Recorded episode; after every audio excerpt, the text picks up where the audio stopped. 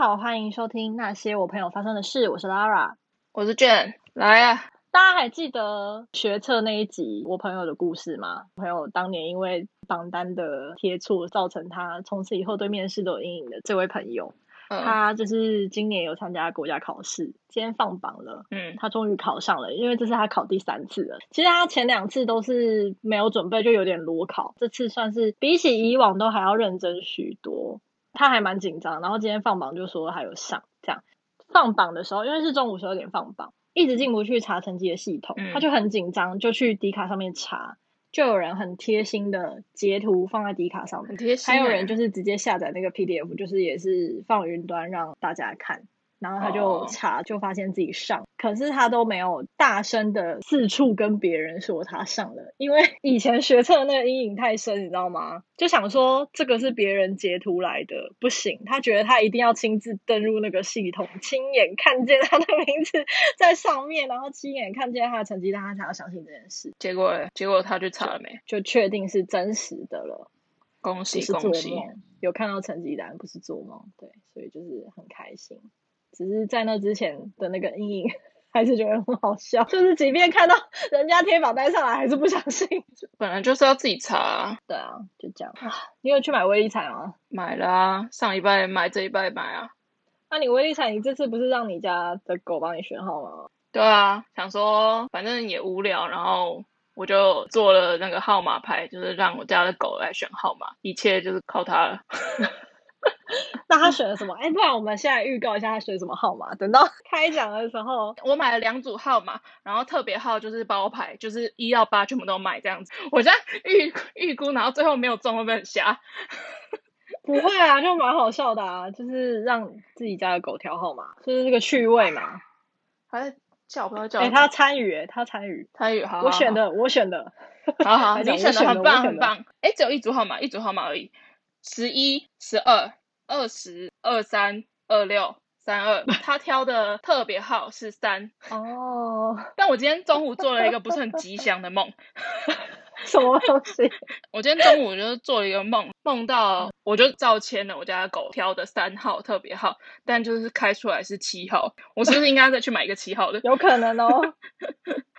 哦，如果我梦真的是实现的话，真的是这集要发嘞。先告诉大家，我们录音的这一天是二零二一年八月二十三号，绝对不是二十七亿开出来之后才录的。可是我小时候是真的有梦过关于乐透或是六合彩这种号码，而且是真的有中，但是我家人都没有去签。哦，通常都是这样啊，就是有好几次这种经历。我记得有一次是小学那时候，是我的神童时期。有一次我印象中，我做了一个非常可怕的噩梦，我在阿妈家。我阿嬷家是一个比较老旧的公寓，没有电梯，很传统的那种。旁边有一个小小的铁皮屋，嗯、那个铁皮屋是车库，是共用的。车库里面呢，嗯、就是常年不会有人去打扫，因为我们是很旧的公寓，所以也没有什么管理员这种事情。我都会在里面，就是停我的脚踏车。小时候常常就是没有去骑的话，脚踏车就是每一年都会不断的生锈坏掉，或是我长高没办法骑，就会一直去换新的。每一年都在重演这样的事情。但是我小时候对于进那间车库会害怕的，因为里面就是会有很多的蜘蛛啊，什么有的没有的虫啊、蜥蜴什么的，就是会很害怕。我都要大人就是陪我进去牵脚踏车，或是帮我拿出来，我才敢去。那一年就是约莫小学三年级吧。我家人就是希望我利用那个暑假好好就是骑脚踏车运动啊什么的，因为我本人从小就是非常的宅，很喜欢躺在沙发上看电视。家人就觉得小朋友就是应该要出去玩，所以就逼我出去骑脚踏车。嗯、我就进了那个车库之后，我当晚做了一个梦，就是我梦到那个车库里面，总之我印象中蜘蛛非常非常多，蜘蛛丝也非常非常多，我好像是被困在里面的，我就很害怕。总之那是一个噩梦。我早上起来，因为实在是太清楚了，嗯、所以我一早起来我就跟我阿嬷讲，做了这个梦。这样，先介绍一下我阿嬷。我阿嬷是一个非常喜欢签六合彩、乐透彩，就是很喜欢签牌的一个阿嬷。而且我阿嬷是会认真去买一些彩券的报纸，嗯、在一些比较老旧的书局，他们会卖那些是专门预测，比如说这一期六合彩可能会开哪几个号码啊什么的。那个报纸就是只写这件事情哦。然后我阿妈就是每、嗯、每个礼拜都会去买那个包子，她也有一块她的神秘的板板，嗯、那块板子是我爸当年画给她的。我直到现在我都看不懂那块板子，而且我也找不到那块板子在哪了。但什么意思？那个板子要干嘛？那个板子上面画了很多的正方形的格子，线跟线中间不是会有交叉点，哦、每一个顶点或是格子里面都会写不同的数字，哦、但是我一直都看不出那些数字的规律，就一块很神奇的板子。哦、我家人他们看得懂，但我看不懂。那一天早上就是起来跟我阿嬷讲了我做的这个梦。我阿嬷开口第一句不是说什么啊不要怕，还是就说那只是做梦，不是，他就说啊这一期会开八号。为为什么？对，我就想说，我来跟你讲，我做噩梦开口第一句竟然是说这一期会开八号。他就说因为你梦到蜘蛛，他们就会讲说你梦到某些东西，它是有代表一个数字，然后就是可以去签。可是他就是根据我的梦去猜，可能会开八位数的。他还会说：“来，再讲多一点，还梦到什么？”然后就开始根据我的梦去推敲，会签哪几个号码？梦到蜘蛛这个就代表八，是不是的、啊、这个逻辑吗？哦，对。那你阿妈有跟你说有梦到什么别的东西是代表什么号码吗？有，但是我忘记了。因为有很多不会只有蜘蛛代表八，可能还有别的东西也代表八，嗯，或是别的事件。总之，我妈那次就去签，然后就中了，可是没有中到很多钱，但是是有中奖的。嗯，反正我们就要聊这个题目，大家多多少少一定都看过乐透的新闻。可是其实我去查的时候才发现，其实都蛮大同小异的。要么就是好的，可能就是捐钱啊、做善事啊这一种；然后坏的，大部分就是跟家人反目成仇啊，大概就是这两派。然后我就从中挑选了几则新闻，我觉得还蛮好笑的。先先讲台湾的好了，台湾的不乏都是怎样的面相的人会得奖，什么星座、生肖、血型的人会得奖，这种预测，反正就是命理老师的这种预测，好瞎哦。但都没有一个统一的说法。当然，我没有要讲那些。但我查到了一个 标题是“客人刮中一百万，彩券行金”。一个动物现身必致富，你要猜是什么动物吗？我猜，我猜。好，你猜。在彩券行出现吗？哎，不一定，不一定，不一定。不会是什么狗这么家常的动物吧？是不是燕子啊？鸟类？不是。是会飞的吗？不是。那它是动物还是昆虫？动物。蝙蝠吗？不是，蛮常见的，所以我才觉得很瞎。老鼠？不是，那就是狗啦。不是。比狗还要小。动物比狗还要小。猫吗？家里蛮常会有，不是宠物。壁虎哦，答对了！我刚刚第一个直觉就想猜壁虎，还真的是嘞。我跟你说，我知道为什么是壁虎，因为有一种大壁虎，我们讲叫手工，啊、然后这种它代表福气的意思。这个我有听人家讲过。哎，它这个里面写的不是这个意思哦。真的吗？对，他写说，反正就是有一个投注站的老板娘帮那个客人挑号码，结果刮刮乐刮中一百万。然后那天店里正好有壁虎出现，嗯、他说呢，他这几天一直有一只壁虎待在店门口来回徘徊好几次，因为壁虎有壁富的谐音，在古代有降妖除魔、旺家兴财之意。怎么会料到店里竟然就这样开出了一百万大奖？那个家里有养壁虎跟手工的朋友，那一定不能自己养的啊！你自己养就不会意外发现啊。屁的！我以前在泰国的时候，到处都是壁虎，我也没多多。我家到处都是壁虎，好不好？好瞎哦！我也是在小学的时候，有一天放学回家，我那天放学就特别累，就丢下书包，趴在床上，我阿嬷就坐在床上，就是研究她的那个牌。我阿妈就在跟我讲一些闲聊，你知道，我就很敷衍，我就说我很累，我就瞄了一下，看他在前排，我就喊了七个号码，他就反应不过来，他就说你恭喜啊，再讲一次，我就说啊忘记了，不想再讲一次，然后他就想说小朋友就是看到你随便喊，所以就也没有太多理会，可是他有印象，他就有大概写几个。后来那一期的号码头奖就是我喊的那七个数字，然后我阿妈看到的时候傻眼。从此以后我，我我阿姨要打麻将之前都会先来跟我握手。我有一个朋友，他也是有发生类似的事情，就是他好像以前也是不知道随便喊哪几个数字，然后没有去签，结果就是那一期的头奖啊，都是这样啊。说不定这种经验大家都有，就只是差在没有去签。啊。那你还想要再听新闻吗？好啊，都是国外新闻。一个是夫妻有福不同享，问号，男子被判分奖金给前妻，这是第一个。第二个是最惨边缘人，惊叹号，全村集资买乐透没救他，只好拍纪录片观察邻居怎么花百亿。第一个，他说有一个美国男子在跟妻子办理离婚手续的时候，刚好赢得了彩券奖金。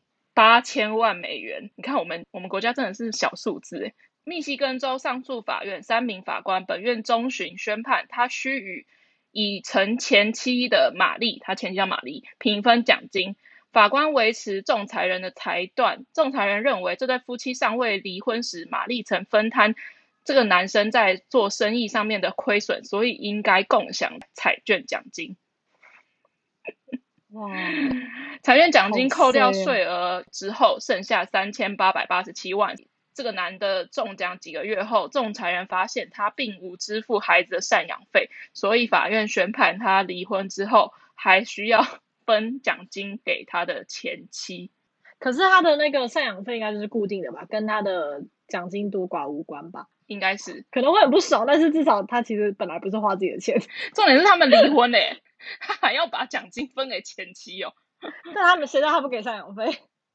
我觉得另外一个也蛮好笑的，我也一起讲一讲。就是有一个，他是希腊的电影制片，他八年前因为失恋，然后搬到一个小村庄里面疗伤，然后这个小村庄距离市中心有两分钟的车程，他就买了一个谷仓，想要融入在这个社区里面，但后来发现大家就没有想要让他融入，所以就是其他村民就是自己玩在一起，然后他就是边缘人，他就没有人揪他。村民他们有一次就是揪团买彩券啊，当然没有揪他。你知道他们揪的彩券奖金多少钱吗？果然是欧洲的奖金，因为欧洲的奖券都是很多欧洲国家一起的，它的奖金彩券高达二十亿欧元，大约台币六百七十亿。天哪！那这些人集资是怎样一起去包牌，然后这些人平分这样？里面比较有钱的有买十几张，然后手头紧的可能就买个几张。他说两百四十个人组成的小镇。然后大家集资去买，总共获得二十亿欧元，相当于台币六百七十亿。但是呢，这个希腊的电影制片人呢，并没有在那这个集资里面，他是全村唯一一位没有买彩券的人，好惨哦，都已经失恋了。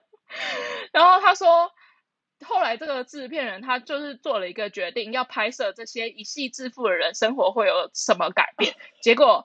结果令他相当惊讶。他说：“这些千万和亿万富翁只改善了村里的灌溉系统，最奢侈的只装修了一下房屋跟购买可能农业用的机具。没有人搬走，没有人堕落，没有人离婚或分家，一样日出而作，日落而息。其余时间照样在酒吧买一欧元啤酒，玩玩牌，闲聊日常琐事。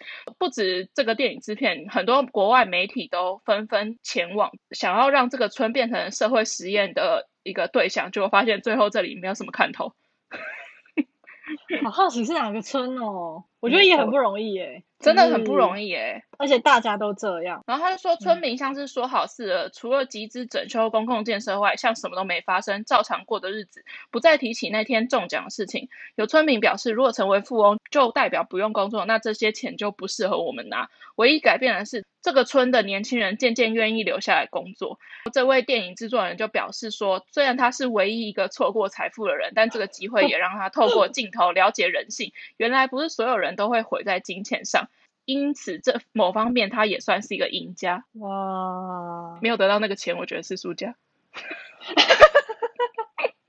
那他去记录这些片段，有让他红吗？或者让他拿到一些版权？你知道？哎，我没有看，可是这一篇新闻有他的纪录片的预告。我觉得他这纪录片如果上了，还蛮红的，就是而且会好到让人觉得很不真实。可是这是一个三观好正的村庄哦。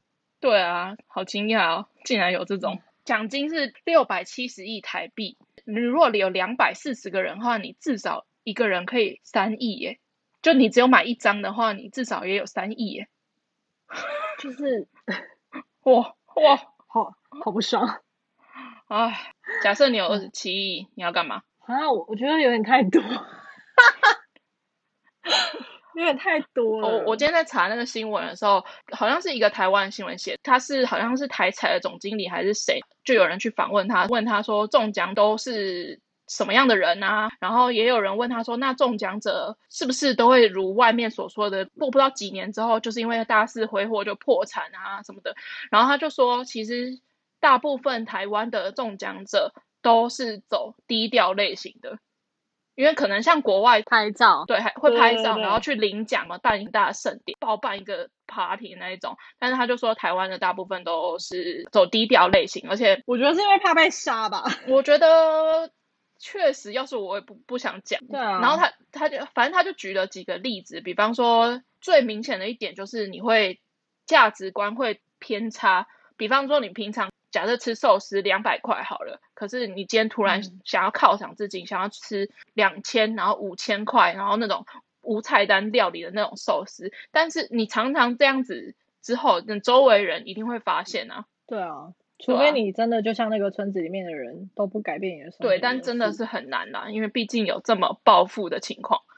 你除了买房子、投资、换车子，你光是。换车子这一点就很容易被人家发现的，身边的物质改变一定很容易被人家发现的。哦，那我们算二十亿好了，你有二十亿，第一、啊、第一件事要做什么？我们今天都撇除投资理财、资产跟捐赠，因为那些一定会做。好，我刚才想说，我就是会。做这几件事，欸，就是捐钱。我应该第一件事会先捐钱。反正我也有查到新闻，他是说，也大部分台湾中奖者都会捐钱，哦，然后有些人是可能会捐给教会，然后有些人可能是会捐给办流浪动物之家之类的这种，哦。大家多多少少就是回馈社会，对啊，一定是捐一部分财产出去。除了这些，我刚想到了，我第一件事情要带我全家人去做全方位的身体健康检查。哎、欸，我第一天想到这件事情、欸，哎，我完全没有想到这件事情，因为我就觉得我很想要做一次，真的是全全身性，然后照那个核磁共振什么之类的。哎、欸，你知道现在全身性的健康检查多贵？我不知道台湾最贵多少钱，但是我个个人刚刚查到的最贵的是全方位健康检查。是十一万台币，好贵哦，超级贵！你最普通、最普通基本健检也要一万多，我不是指之前健检那种哦，不用十一万，我只要全身性健检，就是连我骨头就哪里就有一个小小的细节，我就很想要做做看。十一万，如果你不是中乐透的话，你怎么能去做？而且他又带我家人，这样这几个，总共四个，这样四十四十几万，可能会有一些。可能会有一些特价，四个人一起做的话，这是第一个。Oh. 第二个呢？第二个我想要去动乱啊，真假？真的啊！我觉得我可能近期间就是还没有遇到对象，会不会讲太慢？超慢！既然有那个钱闲钱，我就给他动起来放这样。哦。Oh. 毕竟我们再过十年就差不多是高龄产妇了吧？十年哦，差不多啊，还那么久啊？哦，千万不要觉得久哦。我是人生没有小孩，我也不会很介意。我也是，但我怕我哪一天会后悔，这种事情后悔就来不及了。可能直到现在，我都会觉得就是没有小孩没关系，因为我很怕痛。我只要想到那个生产之苦，我就觉得还是算了。我会很想要结婚，未必要有小孩，就是有就有，没有就没有。我是秉持着一个这种很佛系的态度。哦，我跟你相反啊，因为我是觉得我我想要有小孩，但结婚不一定，捐精者不一定的。对啊，因为毕竟这种事情过了，你想要也来不及了。就想说先给他冻起来放。虽然我朋友他们都会说我很适合当妈妈，因为他们觉得我会教小孩，但是我有时候就觉得。你一旦生了，就是一个生命，你要对他负责到底，就是有点麻烦。我可能目前连我自己都顾不好了，是没有错。现在现在阶段当然是不可能啊，这个是有时间限制的，我没办法拿定主意说我现在不想，但我以后也不想。你拿到钱要做的事情都跟身体有关诶、欸，前面这两件事情没有钱，我平常也不会去做啊。好，那还有吗？再来的话就是跟理想有关系了。除了韩国学韩文之外，就是出资办一次无限挑战歌谣祭。我先来为大家讲讲述一下什么是无限挑战就是《无限挑战》呢，是在几年前停播的一个韩国综艺节目，真的狂粉。然后他们里面有一个单元，就是《无限挑战歌谣祭》，就是《无限挑战》里面的成员呢，会跟歌手配合，组成一组一组的，然后他们可能会写歌，然后会出歌曲，最终惩罚的时候就会弄一个很像演唱会的东西。但是因为这个节目停播了，所以就没有《无限挑战歌谣祭》了。哎，他们配合的歌手都很厉害。对，我就如果以台湾来讲，绝对不是那种小咖的歌手，会是配合什么周杰伦、蔡依林的这种程度。周杰伦、蔡依林可能现在小孩不觉得他们是大明星呢，真的？可能是可能是蛋堡或是田馥甄的那个程度。因为《无限挑战歌谣祭》他们会请到比如说宝儿或者是 GD、Big Bang 这种。IU、IU、IU，对，就是这么大牌，可能真的就是国际巨星。所以，所以我的梦想就是出资办一次《无限挑战歌谣祭》回归，然后把我所有喜欢的歌手全部都聚在一起。哇，你可能光是请 GD 可能就要花个亿 GD 啊，然后可能有各种不同国家，比如说什么红发艾伦啊之类的。嗯、你要办一个国际性的《无限挑战歌谣祭》，差不多要烧五亿吧？五亿够吗？可能不够哦。这是一个梦想的话，我可以去实现。这个算是一个可能有钱也不一定做得到的事情，但对啊，可以试试看。有钱至少现在有个机会。对啊，然后最后就是环游世界，这个听起来很无聊。前面那些除了出资办一次《无限挑战歌谣季》回归之外呢，我可能就是第一个目标可能就会去环游世界。现在的渴望是我很想要去非洲跟南极，就是那种比较难到达的国家。大家对于、嗯环游世界的想象可能就是欧洲啊，然后美国啊之类的。如果真的是中奖的话，我真的是想要利用这次机会去一些很难去的地方，也是有钱也不一定去得到的地方。月球吧，现在，现在可能是阿富汗。你说不定可以。哦天哪！Oh my god！月球啊，可以去，你也不敢去吧？我我我不敢，我不敢。月球啊，你可以花钱上月球啊。可是月球应该是蛮无聊的。而且我觉得月球有风险，你可能飞不回来吧，没有那么安全。你因为你在升空的过程中，你很难确保那个火箭升空的 O 不 OK，除非它已经文明到成为一个旅行之后，我才会把它纳入我的中彩券之后的想象。它应该很难文明到成为一个旅行吧？我觉得在我们的有生之年有可能，可能马斯克会成为第一个实现这件事情的人吧。有人一直问他说，为什么他没有跟着？前面几次火箭试射的时候，把人送到外太空的时候，他没有跟着去，方面也是蛮合理的，因为他上去干嘛？他他就他上去只是一个象征，他没有什么任何的意义，他没有什么任何功能性啊，而且有可能在中途会死掉，我我是蛮觉得合理，他干嘛上去啊？你不觉得搭火箭如果死在外太空蛮美的？可是你的尸骨不会化成灰，这样也蛮酷的啊，就是一个太空垃圾，哎，不好吧？不会，可能就太阳就烧掉了啊。我有一个朋友，他之前反正他们在聊天，就有问说死后你会想用什么样的方式？有些人是火葬啊、海葬啊什么的。当时我们就有一个朋友就回答说，在不考虑任何的限制下，他希望他可以搭乘火箭，让太阳火化他。这个我没有任何的，我希望我死掉之后的同一时间，身边的家人朋友全部都会瞬间的忘记我这个人，这会有点太悲伤。有一点，但是我就觉得我死掉了就是一个很没有意义的存在啊，就是你不需要想念我啊，是不是太悲伤了？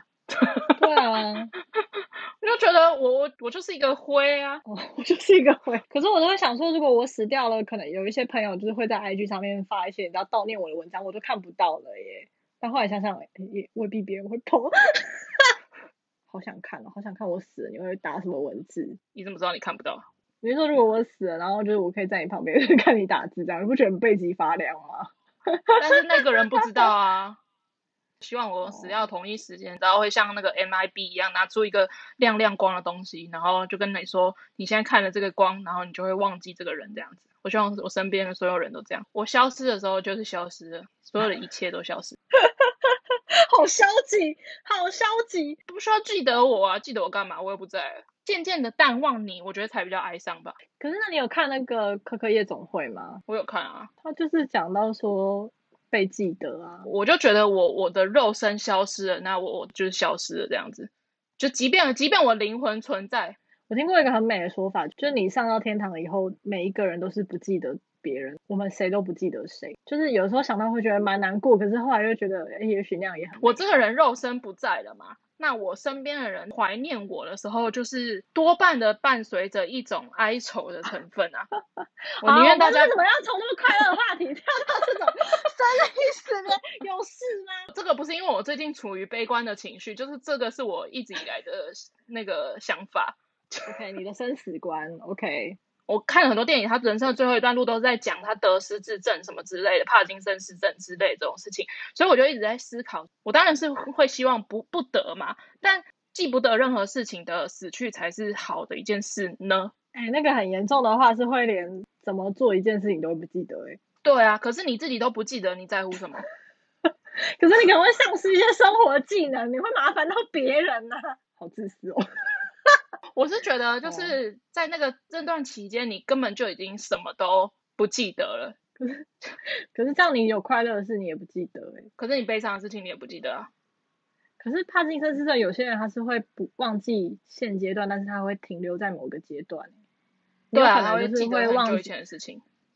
对啊，你有可能就是记忆会停留在 maybe 你大学的时候。哎，好，我们讲完了。反正刚刚环游世界，我内心就想，可能去个三年之类的，定一个旅游的主题。就像是你有听过那个白文女孩吗？就是到每个城市都跟人家接吻。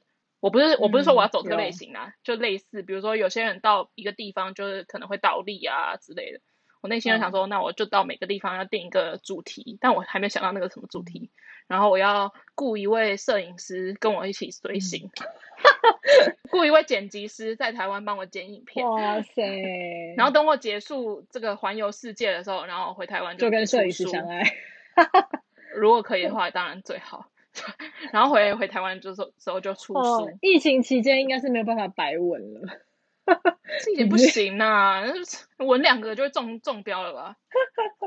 我刚刚在想，如果是我，我有二十亿，就撇开刚刚就是讲的那几点，嗯，我第一件事应该是戴牙套。戴牙套也不过十万，不止啊！我想要戴隐适美，所以可能会更高。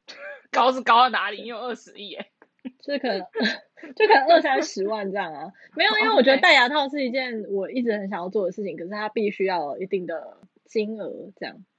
对，嗯、再一个是装修我家，那就是跟自产差不多啊。可是我只是想要把我家装潢啊，装潢我家就把它弄得漂亮，机能性好，这跟自产有无关吧？还是你觉得就算在算在自产？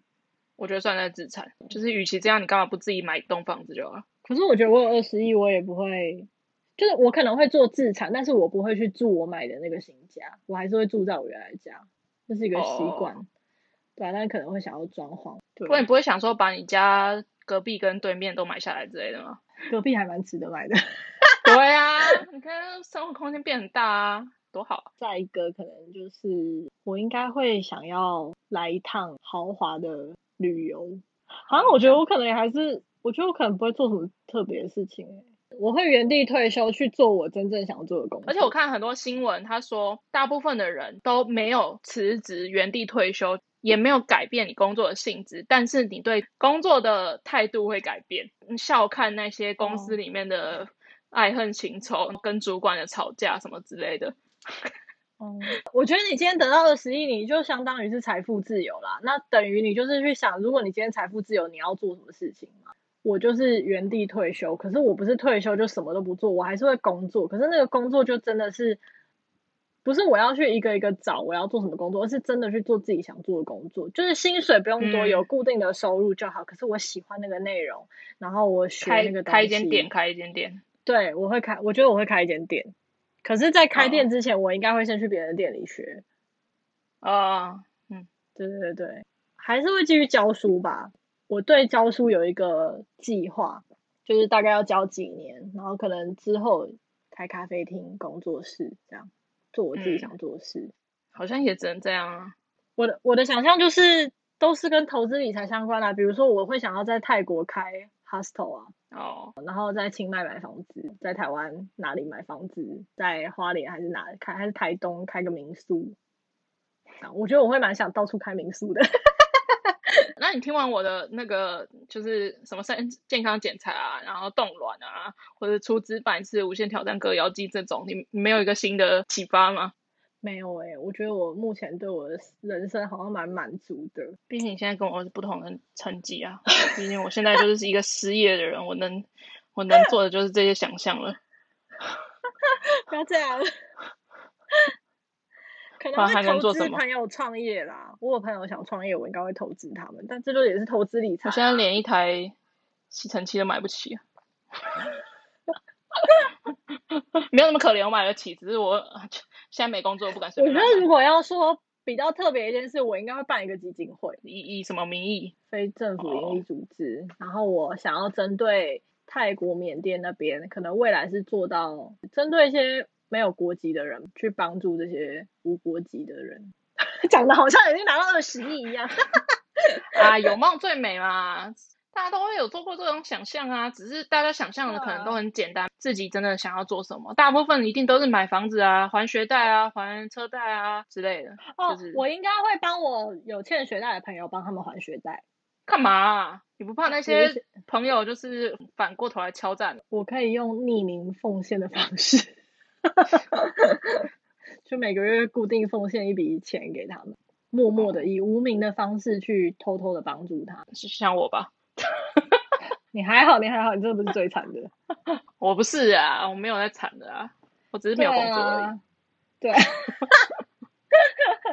我觉得我可能会想要去中国玩一，也不是中国，我觉得我也也是环游世界，但是可能没有到你那么极致。就是我会去一些我想去玩的点。一些我还没有去过的国家，我真的很想要去中国玩。虽然我们政治的部分，因为我个人非常的爱古装剧，再加上又是中文系，就是我对于中国古代的一些景点，或者是像紫禁城，我就是有点痴迷，一直很想去。我就想看古籍啊。哎、欸，你知道整个一零一集资多少钱去买吗？多少钱？八十几万。真的、哦？对啊，很夸张哎。你有听过阴谋论吗？你说其实根本就不会中奖，对不对？只是要圈大家的钱，圈大家的钱，然后实际上就是政府拿去用。这可以讲吗？是没差啊，反正是我记得上一次好像是十二亿还是什么时候有人中了，然后刚好花莲还是哪里的铁路就改了，就很巧。可是我觉得无所谓啊，不管是是不是阴谋论，或者是真的有人中了，反正他们都一定会回馈社会的话，那我觉得好。不一定啊。不一定会回馈社会啊！如果你要以阴谋论这样讲法的话，没有啊，以阴谋论的讲法的话，就是拿去做国家建设啦，拿去做国家相关。更阴谋一点，不是想说就是只是圈钱，然后开始买军武之类的吗？因为如果是回馈到社会做国家建设那种，我觉得还好啊。你买了威力彩，你没有中奖，你也是你的钱给那个得主啊，那你不就是拿去盖几条铁路比较好？就看到别人中二十一就不爽啊！你觉得如果那个二十一我可以搭火车经过的话，当然很 OK 啊。好哦，现在只能这样想，不然怎么办？啊，先差不多，这样可以乘一集吗？我其实没有特别想哎、欸，但是可能就刚刚讲到的那个吧，可可夜总会跟威力彩一点关系都没有，只是刚刚有聊到，他真的很感人啊，然后歌也很好听。不过我觉得这部戏很好的行销了墨西哥亡灵节这件事情。哦，对，其实我以前就知道有亡灵节这个东西，可是我觉得是因为这部片才让很多人都知道亡灵节这个件事情，然后我会很想要去亡灵节。我之前有看那个山东跟他妹妹，山东就是那个灭火器主唱杨大正他老婆。他跟他妹，他们自己好朋友有一起去墨西哥的亡灵节，看起来超好玩。嗯、还有一些他们当地的服饰啊什么，就觉得好美的一个国家哦，蛮想去，就是因为它的那种很鲜艳的色彩，就是很中南美洲的那种感觉，嗯、很适合在那边拍一些浮夸的亡美照之类的。嗯、我觉得这部片会改变大家对于死亡的那种感觉，因为。亚洲人对于死亡这个议题本身就是很敏感，有些人就是连谈都不想谈，不吉利呀、啊、什么的。而且甚至我觉得不只是长辈、年轻人，其实也是，嗯嗯嗯，包括聊到你，就像我们刚刚聊的那样，要怎么样去处理你的后事，或是怎么样，有些人甚至是不要谈这些，就是嗯不吉利什么的。对对对，主要就是不吉利。但是亡灵节就是整个就是在讲死亡这件事情。我觉得这是东西方蛮大的差异耶。因为东方亚洲社会比较是多神信仰，可是西方比较多都是一神信仰，他们就是上帝的概念。我觉得你可以很明显感觉到西方社会，就算他不是基督教、天主教，可能它是，可是他们就是那个文化，所以你会看到人们对于那种死亡，他不会太避讳去谈，也是会悲伤什么的，可是他就会知道说这就是一个自然的法则，这就是一个自然的过程。可是东方就会有很多的跟一些鬼神啊扯在一起，要怎么做才会好？我觉得东方对那个死后的世界有太多的预设了，而且我觉得，我觉得为什么大家不愿意讲，是因为觉得你聊这件事情，就像是可能聊鬼神、聊死亡，然后聊可能不好的事情、不吉利的事情，都会觉得你是把自己推往那个地方靠拢。对，人都怕死啊。但可是我觉得会不会，但会不会靠拢，就是你也不知道啊。对啊，可是就是反映出人都怕死，不管是哪里人。但像我自己以前就是传统信仰的人嘛，然后就是也是相信说什么死后可能要去喝孟婆汤啊，然后 可能要牛头马面会来带你啊什么的。可是我小时候对于这些事情的想象，我都是觉得非常恐惧的。我小时候甚至会对大人提问说，为什么他们要是牛头马面？然后为什么有一些神佛，他其实长得不是像弥勒佛，就是那种圆圆看起来很和蔼的那种样子，有些佛的脸长得很恐怖哎、欸。嗯然后我就会觉得很好奇，就是如果他是那么好的，为什么他长那么恐怖？当时大人给我的答案是因为要吓一些鬼，我就回说，但他也吓到我了。我觉得死后的世界，我自己后来信基督教，然后我觉得对于死后的世界，我很明显的可以感受到那个价值的不一样。然后我觉得我就是比较喜欢。可能我就是偏西方的这样子的想法。我们讲的概念是，你死后你不是去天堂就是地狱。那你是去天堂的话，你就是会跟家人，你就是会跟他们相聚，所以你们有一天会再见面。你就会把此刻的这个别离，此刻的这个悲伤看得很淡。哦，就是离开当然会难过，可是你只要想到你有一天会再见到他，其实就没有那么难过，而且你就会。知道说他现在在一个很棒的地方，你就没有那么难过。我以前就会觉得，因为轮回真的太未知了。我小时候对于这个东西，我就会觉得很恐惧。哎，我做这件事情，我自己很心虚，我会不会因为这件事情，我下辈子变成猪啊之类的？对于死后想象就是零。所有人对于死后的那都是想象，你没有一个确实的状态，所以我只在乎我死的当时，或者我的人生最后一那那段路，我该怎么样去跟身边人道别，处理身边人的情绪。至于我自己死后的状况，该怎么走就怎么走。我我的我我就是这样这样子想，死后的世界长什么样子，等就等到我死后之后，我我自己才会知道。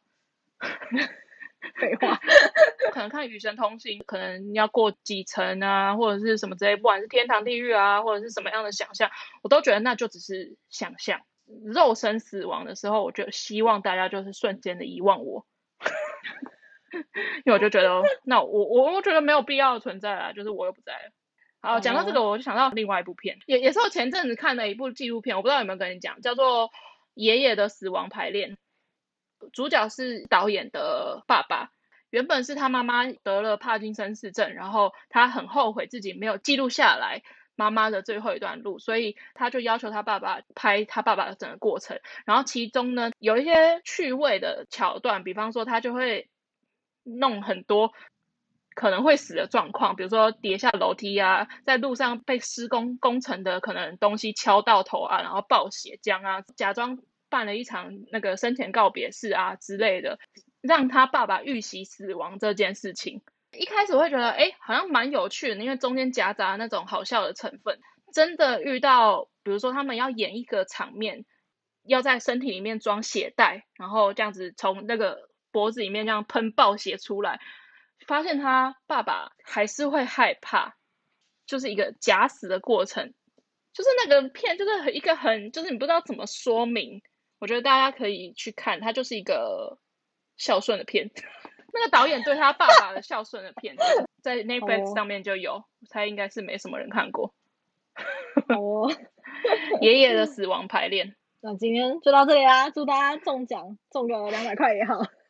好，哦，我要去查，我要去查我有没有中奖。我如果发现你是冻卵，我就知道了。我我我绝对不会那么快去冻卵的。没有，我想说，如果你跟我讲说你要去做全身性的健康检查，我就知道了。记得请我吃饭。你就不再也不会听到我说，哎、欸，我要找工作什么之类的，再也不会听到我要去面试。好啦，今天节目就到这里喽，拜拜。